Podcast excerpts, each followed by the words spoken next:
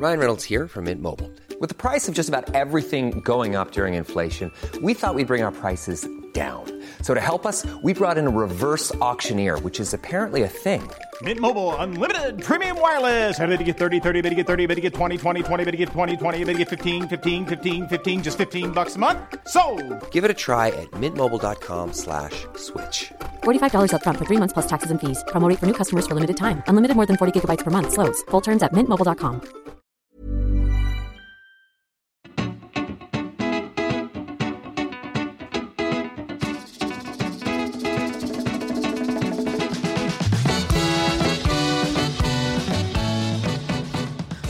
buenas humano, muy buenas persona que me escuchas. Yo soy Tamara Pazos, divulgadora científica con formación en biología y neurociencia, y estás escuchando las reflexiones de un humano por persona.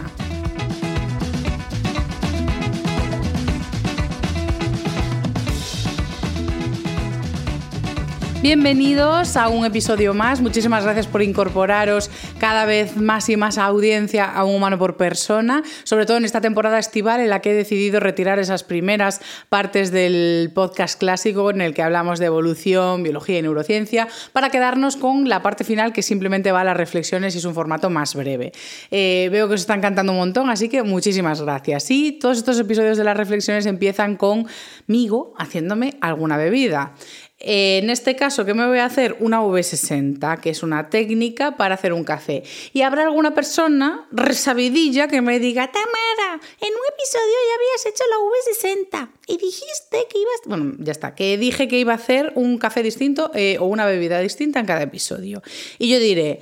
La otra vez que hice la V60 no la hice con esta, este aparatejo que es la V60 de Hario, sino que la hice con la buna, que es pues, una forma similar a la V60 de Hario en una taza artesana de Suitsu cerámica. O sea que nada que ver, o sea, no tiene absolutamente nada que ver una V60 con la otra. ¿eh? Por favor, ¿eh? por favor. Eh, esto que estoy diciendo está totalmente justificado, no pienso rebatirlo. Entonces, ¿cómo se hace esta V60 que no tiene absolutamente nada que ver con la otra? Pues lo que ya he hecho es humedecer el papel de filtro. Si nunca habéis visto una V60 y no sabéis cómo se utiliza o no estáis viendo el formato vídeo en YouTube, os diré que simplemente pues tengo un objeto que parece como una taza, pero en este caso tiene una forma cónica y la parte de abajo está cortada de forma que puede gotear. Entonces, la parte ancha del cono está hacia arriba y la parte más fina hacia abajo. Y por el borde hay unas líneas dibujadas en relieve que hacen como unos surcos por los que puede ir circulando el agua. Sobre esa estructura se pone un filtro de papel sobre el que ponemos el café y de ahí echamos el agua caliente y el café va filtrando. En este caso, primero he humedecido el papel de filtro, como os decía, porque se intenta eliminar al máximo el sabor a papel. Entonces, si pasamos un agua casi hirviendo por ese papel humedeciéndolo, arrastramos los posibles sabores que fuese a dejar en el café. Descartamos ese agua y empezamos de cero. Entonces, ahora tengo aquí eh, pues unos 15 gramos de café molido, un poquito más grueso que para la cafetera italiana, y el primer paso es humedecerlo. Normalmente esto se hace pesando, ¿no? Es decir, normalmente pesaríamos la cantidad de café sí que la he pesado y la cantidad de agua que va entrando aquí. En este caso no lo estoy haciendo porque en cámara es un aparato mucho más tosco, entonces prefiero simplemente ir a ojo, como me lo hago muchísimos días. ¿eh? Entonces, nada, primero lo que vamos a hacer es humedecer un poquito la molienda, es decir, si hemos echado pues 25 gramos de café, igual echamos 30 de agua, 50 de agua, simplemente queremos hacer lo que yo llamo barrito, que es una estructura sólida. Eh, que va a hacer pues como una capa más firme de café. Al humedecerlo hacemos pues como un barro, como si fuese arena, esta arena de la orilla que está más compacta, pues conseguimos eso y dejamos que parte del CO2 que hay en el café se expulse, es decir, que vaya hacia la superficie. Humedecemos el café y lo dejamos así, pues medio minuto reposando y lo que conseguimos es que se evapore y que se liberen parte de los gases que tiene ese café. ¿Vale? Ahora que ya ha pasado ese medio minuto, pues vamos incorporando agua hasta conseguir pues, unos 300 mililitros. En este caso, sé yo sin pesar cómo consigo 300 mililitros, ni idea. Voy a ojo. Y vamos en movimientos circulares intentando no echar un chorro muy, muy, muy, muy grande que rompa esa estructura que hemos formado. Por eso se utilizan este tipo de jarras con un asa eh, y, y una parte de echar el agua, no sé cómo se llama eso, el morro de la jarra, no sé, pero bueno, esa, esa parte es muy estrechita y genera un chorro de agua muy, muy fino, que lo que hace es no romper eh, la estructura que hemos formado abajo. Así que con esta pedantería extrema del mundo del café, en esta técnica totalmente diferente a la V60 que he hecho previamente en otro episodio, ya podemos pasar a escuchar este sobre vitamina D, paseos, luz, paseos de luz, paseos de salud y todo esto.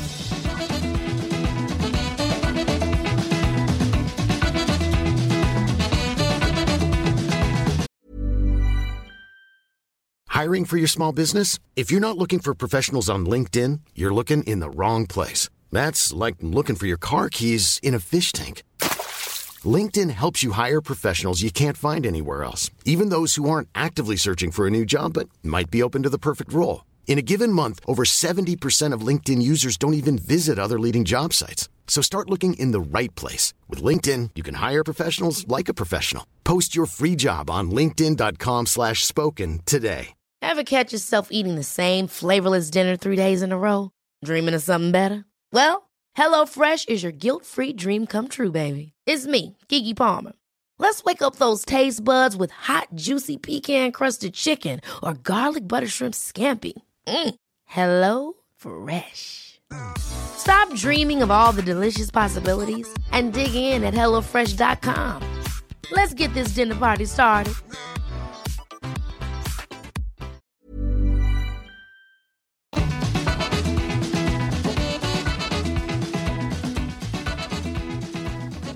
Creo que me he pasado tres pueblos con la cantidad de agua.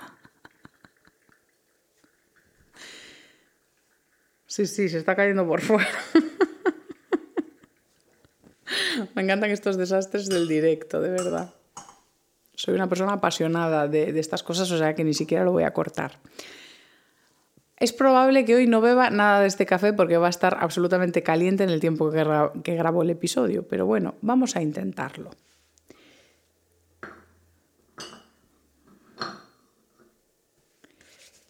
¿De qué vamos a hablar hoy? Pues como os he dicho, vamos a hablar de este tema envuelto en un refrán que yo quiero instaurar en nuestro refranero español, que es paseos de luz, paseos de salud. ¿Por qué? Porque esto abarca tantos beneficios para nuestra especie que es necesario incluir este conocimiento y encarnarlo en, nuestro, en nuestra rutina diaria y semanal. Vamos a empezar por parte del contenido de hoy, que es hablar de la vitamina D. Seguro que tenéis conciencia de que esta vitamina, que en realidad podríamos hablar de ella como una hormona, forma parte de un déficit casi poblacional en esta vitamina, es decir, que en realidad mucha gente no tiene la suficiente para todas sus funciones. ¿Cuáles son? Pues así a grandes rasgos, porque sí que creo que podemos hacer un episodio de esto mucho más detallado en la siguiente temporada, cuando recuperemos esas secciones de evolución, biología y neurociencia, pero así, en resumen, te voy a decir que tiene funciones en el sistema digestivo, en el sistema inmune, en los huesos y en el estado de ánimo. ¿Todo esto por qué? Porque de la vitamina D depende que eh, podamos absorber calcio suficiente. El calcio tiene que ver con el sistema cardiovascular, con los huesos, con el fósforo que tenemos, con otros muchos sistemas. Es como que la vitamina D es una pieza clave en todo el puzzle del bienestar y, paradójicamente, es una de las que más déficit encontramos en la población. ¿Por qué ocurre esto? Se puede conseguir de distintas maneras. Por un lado está la dieta. Os leo una lista de alimentos que incluyen vitamina D, como son las setas, el aguacate, el germen de trigo, los lácteos, las yemas de huevo, el pescado o el hígado de animales. Eh, basta ya con el hígado, de verdad, ¿eh? O sea, yo creo que ya lo estamos resolviendo un poco. Mi hermana y yo nos enfrentamos a mi madre cuando teníamos unos 10 y 14 años, en plan, madre, basta, basta de hacernos comer hígado, sabe horrorosamente mal y a priori estamos sanas y no necesitamos nada de esto. Tenemos hierro y vitaminas suficientes. Paren ya esta locura. Y paró, porque yo creo que en mi casa a nadie le gustaba el hígado. O sea, ni siquiera se hacía un hígado encebollado o una cosa así, una receta, no. Era hígado a la plancha, en plan bistec. Y es como, por favor. paren ya. Entonces yo tengo un poquito de trauma con, el tema del hígado y ahora lo he tomado alguna vez en lo que se conoce, le llaman, en Estados Unidos le llaman jerky, eh, no sé si en Sudáfrica también se llama así, pero bueno, es una forma de secar el hígado y hacer eso, pues como una especie de, mm, no sé si embutido, carne seca o algo así, y queda como más saladito y enmascara un poco el sabor a hígado, pero es que sabe a hígado igual, o sea que no, por mi parte, conmigo no contéis para eso. ¿Qué otras formas tenemos de conseguir la vitamina D? Pues la otra es la de la luz. La luz solar produce en nuestro organismo vitamina D de la siguiente forma. Nosotros en la piel, en la epidermis, tenemos una molécula que es el 7D hidrocolesterol.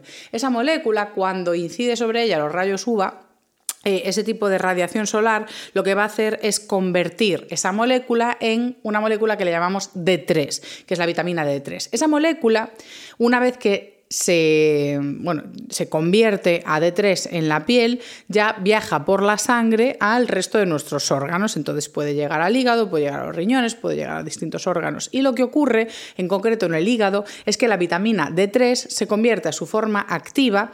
Creo que termina de activarse en el riñón, si no me equivoco, pero bueno, sabemos que tiene que pasar por distintos órganos ¿no? para esa activación. Es que justo ahora me, da rabia estos despistes, pero bueno, no, no es tan relevante porque este episodio no tiene esa parte tan científica, sino que quiero ir a otras reflexiones. Entonces, nos vamos a quedar simplemente con que eso, tenemos esa molécula en la piel que pasa a D3 y esa forma se activa, bien sea en el hígado o mm, completando toda la activación para ciertas funciones también en el riñón y Así es como vamos a tener esas funciones a nivel digestivo, óseo, a nivel sistema inmune e incluso estado del ánimo. ¿no? ¿Qué pasa? Que resulta que la vitamina D3 es la misma que ingerimos. Es decir, la, vitamina D3 que ingerimos en la dieta y la vitamina D3 que se consigue a través del sol, ambas necesitan ese proceso de activarse para ser realmente útiles. O sea, en sus estados previos no tienen todas esas funciones necesarias para el organismo, por lo tanto, en cualquier caso necesitamos que se activen. Y es para esto, para lo que necesitamos, un hígado saludable. El hígado está todo el día procesando moléculas, es decir, convirtiendo unas cosas en otras. O sea, es una fábrica de trabajar, trabajar, trabajar, trabajar. Pero también es un órgano que se encarga, se encarga de liberarnos nuestras toxinas, es decir, cuando entran cosas en el cuerpo que son un poco cacota, generalmente el hígado se encarga también de metabolizar eso a cosas que no sean tóxicas, ¿no? Entonces, ¿qué pasa? Que si nosotros metemos tóxicos en nuestra dieta al organismo, el hígado tiene mucho trabajo y ese trabajo de eliminar los tóxicos se convierte en esencial. Por lo tanto, otras tareas que solía hacer el hígado, eh, que tienen que ver con un bienestar básico, se quitan porque es como, no, no, pues que tengo que eliminar los tóxicos. Antes de nada tengo que quitar el veneno. ¿Qué venenos pueden ser? Pues alimentos muy bajos a nivel nutricional, es decir, alimentos muy ultraprocesados, grasas hidrogenadas, grasas que cuesta mucho trabajar en el hígado y también puede ser sustancias como el alcohol, por ejemplo. El alcohol es totalmente patotóxico y una vez que entra alcohol en el organismo, pues el cuerpo dice, uy, es que yo aquí tengo etanol o metanol que tengo que quitar, o sea, no puedo dedicarme a otras cosas. Por lo tanto, eh, es importante entender que mientras nuestro hígado está ocupándose de otras cosas, no puede, por ejemplo, activar la vitamina D. Esto sería un ejemplo. Entonces, ya hemos visto qué necesidades tenemos de vitamina D. Hemos visto cómo se consigue, bien sea por la dieta o por el paseo. Y hemos entendido que para tener un buen aporte de vitamina D funcional tenemos que tener unos órganos que funcionen bien para poder activarla y utilizarla. Entonces, claro, si de entrada tenemos eh, un déficit en la vitamina D3, es decir, de la dieta no estamos obteniendo suficiente cantidad de D3 para que se active o no estamos obteniendo suficiente del sol, que si os tengo que dar un ratio, o sea, no un ratio específico, si tengo que dar eh, un criterio de cuál aporta más, es mucho más fácil conseguir la vitamina D del sol que de la dieta. O sea, de la dieta es como que hay que rascar de, consumir muchísima seta, muchísimo aguacate, muchísimo pescado, ¿sabes? Para conseguir unas cantidades óptimas de vitamina D3. Sin embargo, si tuviésemos un aporte, o sea, una exposición solar suficiente en el día y en la semana, tendríamos unas cantidades óptimas de vitamina D. Eh, hay expertos que cuestionan incluso si el grado de radiación que recibimos actualmente sería suficiente para conseguir esa vitamina D, pero a priori, si recibimos suficiente cantidad de, de luz solar al día, tendríamos unos niveles óptimos de vitamina D para estar saludables y la dieta no sería un factor tan relevante o incluso la suplementación, porque esa es una de las soluciones que se suele presentar cuando alguien tiene déficit de vitamina D. La solución más básica suele ser, toma, la vamos a suplementar. Muchas veces sin mirar siquiera si es un problema de aporte, es decir, si estamos recibiendo suficiente luz o suficiente aporte en la dieta, o directamente lo que está pasando es que no se está activando, porque nuestros órganos no están saludables para activarla bien y que funcione. Eso sería un déficit del sistema. Entonces, ¿Quiere decir esto que eh, si mandamos a todo el mundo a pasear se soluciona la papeleta? No, porque aunque el paseo con luz o recibir luz solar sea el sistema más eficaz para conseguir la vitamina D, si tenemos otros elementos en nuestros órganos que no están funcionando bien para activarla, pues ya apaga y vámonos.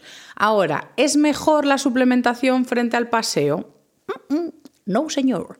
O sea, si tenemos que elegir la recomendación más eficaz, o la, recomendación más beneficiosa a nivel poblacional, que esto es muy importante, cuando divulgamos en salud, en redes sociales o en un podcast como este, se habla de cuestiones poblacionales. Las situaciones individuales y los problemas de salud individuales hay que ir a tratarlos a la consulta para que te diagnostiquen a ti precisamente si tienes un problema hepático, si tienes un problema de riñón, si se está activando bien la, la vitamina D, etcétera, etcétera. O sea, esto a nivel individual hay que mirarlo, pero a nivel poblacional, si estamos viendo que las masas tienen déficit de vitamina D, ¿qué recomendación es mejor para la salud? suplementarla, gastar la pasta en ir a comprar suplementos o recomendar los paseos.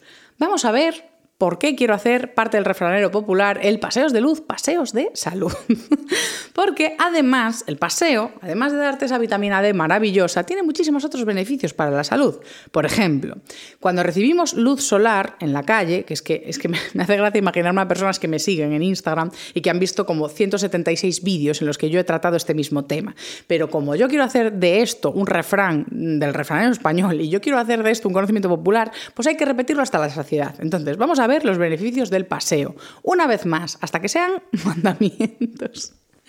Por un lado, beneficio de obtención de vitamina D una molécula fundamental para que funcione bien nuestro sistema digestivo, para absorber bien el resto de nutrientes en la barrera intestinal, para que funcione bien el sistema inmune, que es fundamental en la regulación de la inflamación ante el estrés, ante los estresores del día, ante estresores que pueden venir de la dieta, de otros hábitos, de enfermedades. Es decir, tener un sistema inmune que funcione bien y que pueda sea capaz de regular la inflamación es fundamental. Pero además, la vitamina D, como vemos, está involucrada en el buen funcionamiento funcionamiento de los huesos también. Los huesos no son una estructura estática, sino que se van formando y desformando para aportar calcio al cuerpo según necesidad, sobre todo del sistema cardiovascular, pero en realidad también todo el sistema nervioso depende del calcio para funcionar bien en su sinapsis, mensajes, etcétera, etcétera. Entonces, la vitamina D no puedo empezar a explicar lo fundamental que es en nuestra vida. Entonces, gracias al paseo, si tenemos suficiente piel expuesta, por ejemplo, los brazos y las piernas, eso es ideal para conseguir un buen aporte de vitamina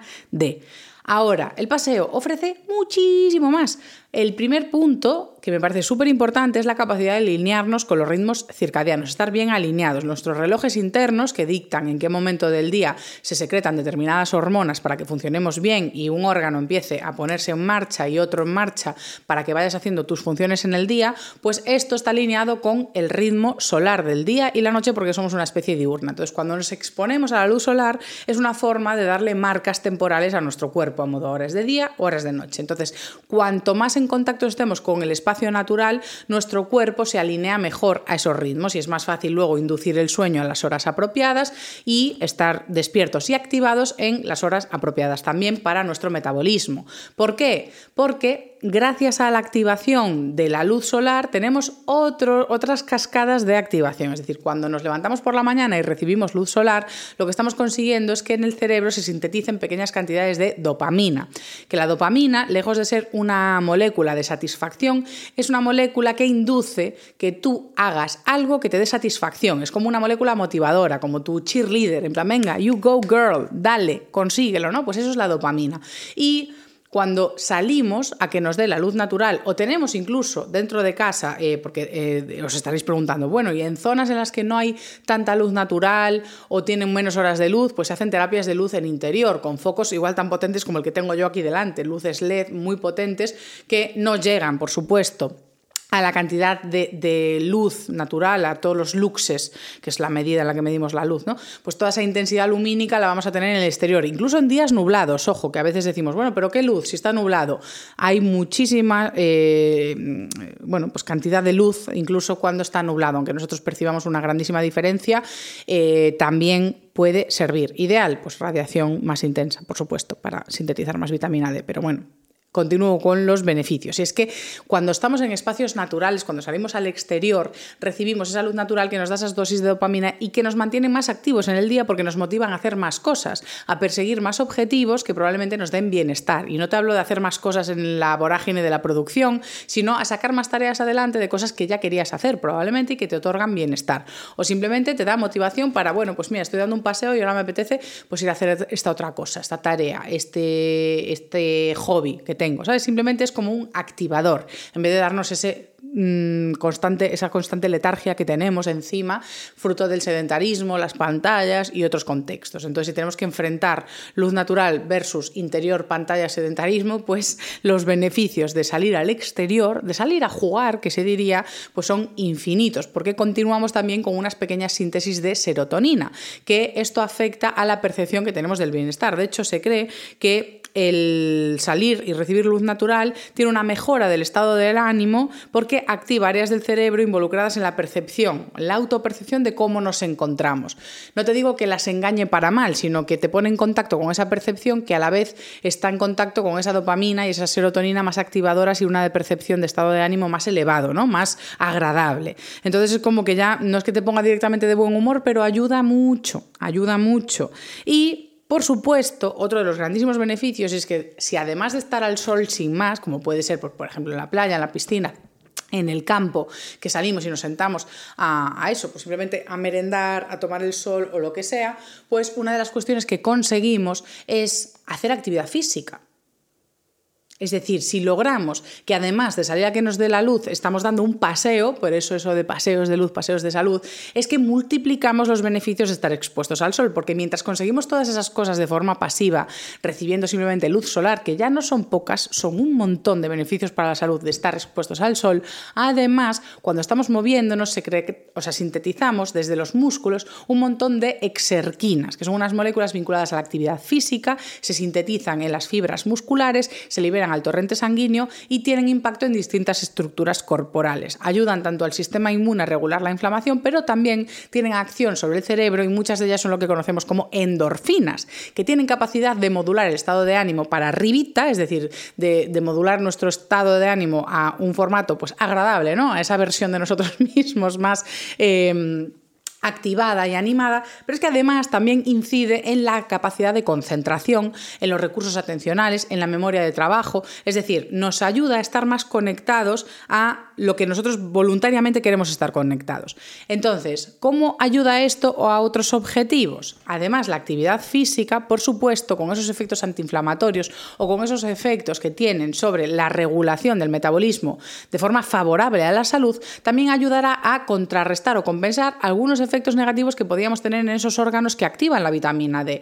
Es decir, Muchas veces a través del ejercicio, la actividad física, ponemos nuestro cuerpo en un estado metabólico más favorable y por lo tanto el hígado tiene una capacidad de trabajar mejor, los riñones también, es decir, ponemos el cuerpo en un estado más saludable y unos órganos, un hígado o unos riñones que son capaces de funcionar bien, también son más capaces de activar bien la vitamina D que estamos sintetizando. Es como todo una, tormenta perfecta de voy a favorecer a través de la actividad física en exterior conseguir suficiente vitamina D y voy a tener unos órganos saludables que sean capaces de eh, activarla. Aún encima, porque es que esto no para, chavales, lo que conseguimos con la actividad física y si aún encima luego cuando llegamos a casa, sobre todo por la noche, somos capaces de darnos un buen descanso en oscuridad, estaremos con la actividad física, con el descanso y si nos damos una buena dieta, conseguiremos un montón de antioxidantes que podrán contrarrestar los posibles efectos negativos de la luz solar.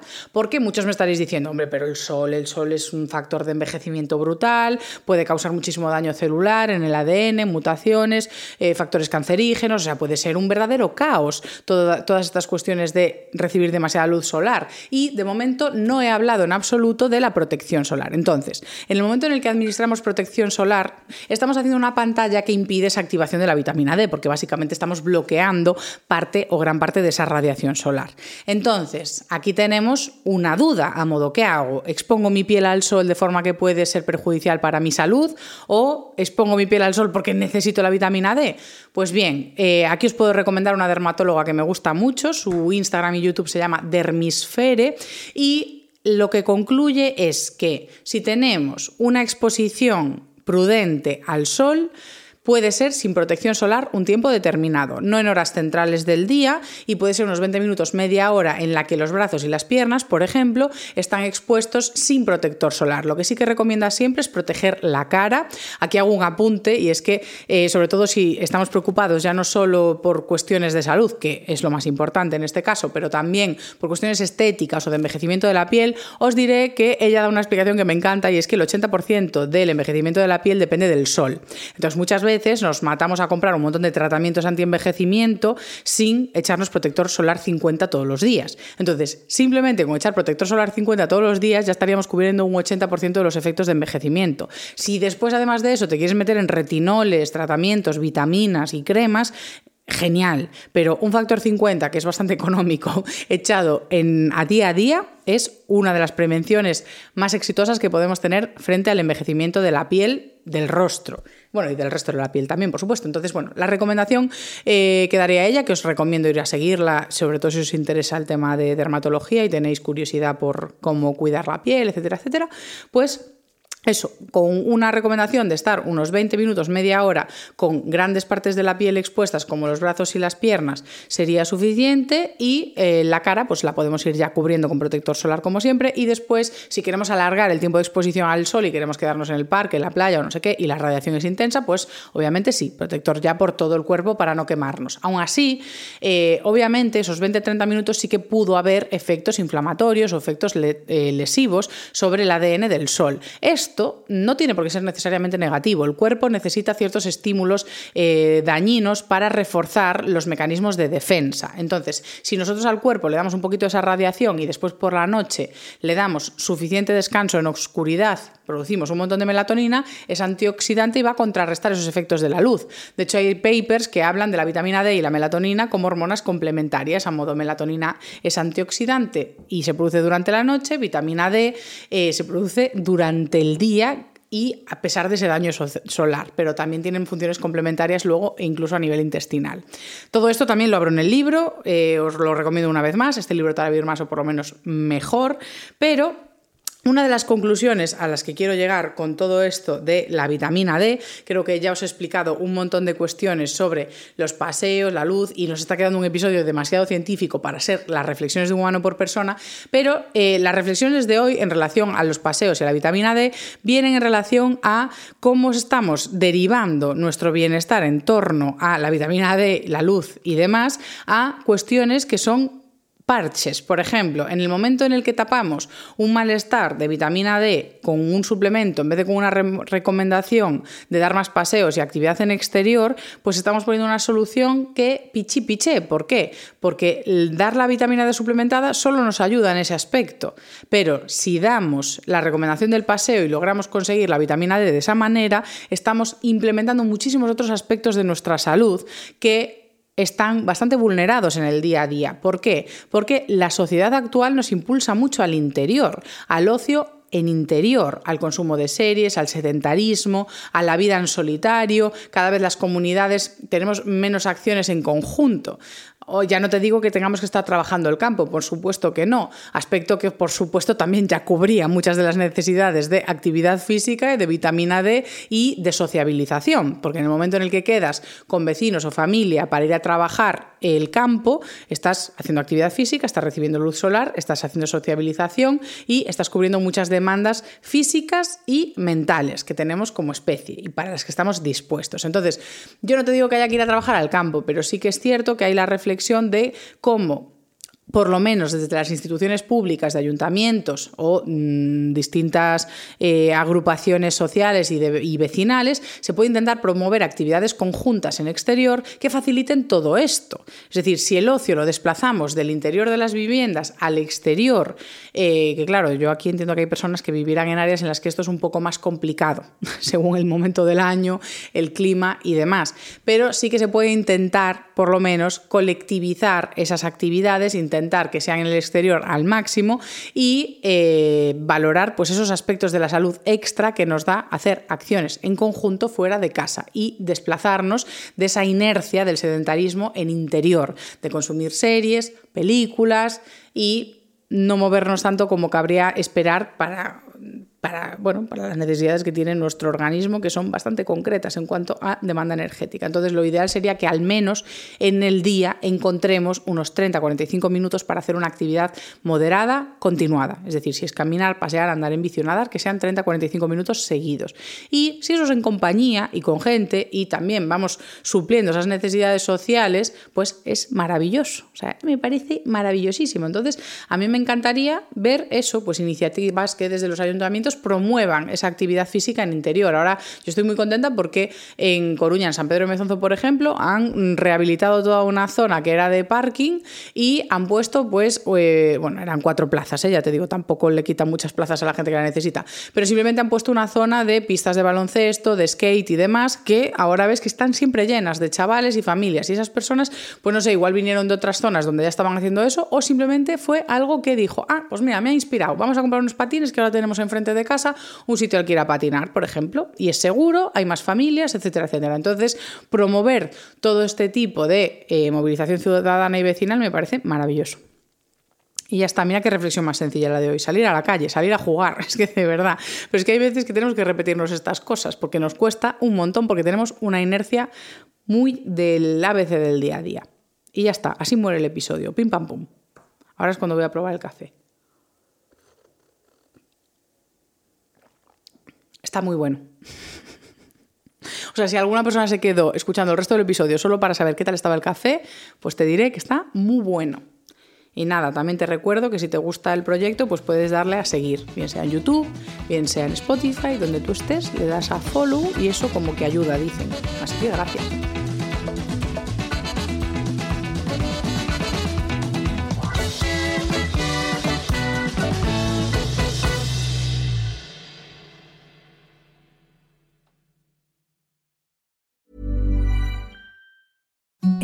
The softest sheets you've ever felt. Now imagine them getting even softer over time. That's what you'll feel with Bowl and Branch's organic cotton sheets. In a recent customer survey, 96% replied that Bowl and Branch sheets get softer with every wash. Start getting your best night's sleep in these sheets that get softer and softer for years to come. Try their sheets with a 30-night guarantee. Plus, get 15% off your first order at bowlandbranch.com. Code BUTTERY. Exclusions apply. See site for details.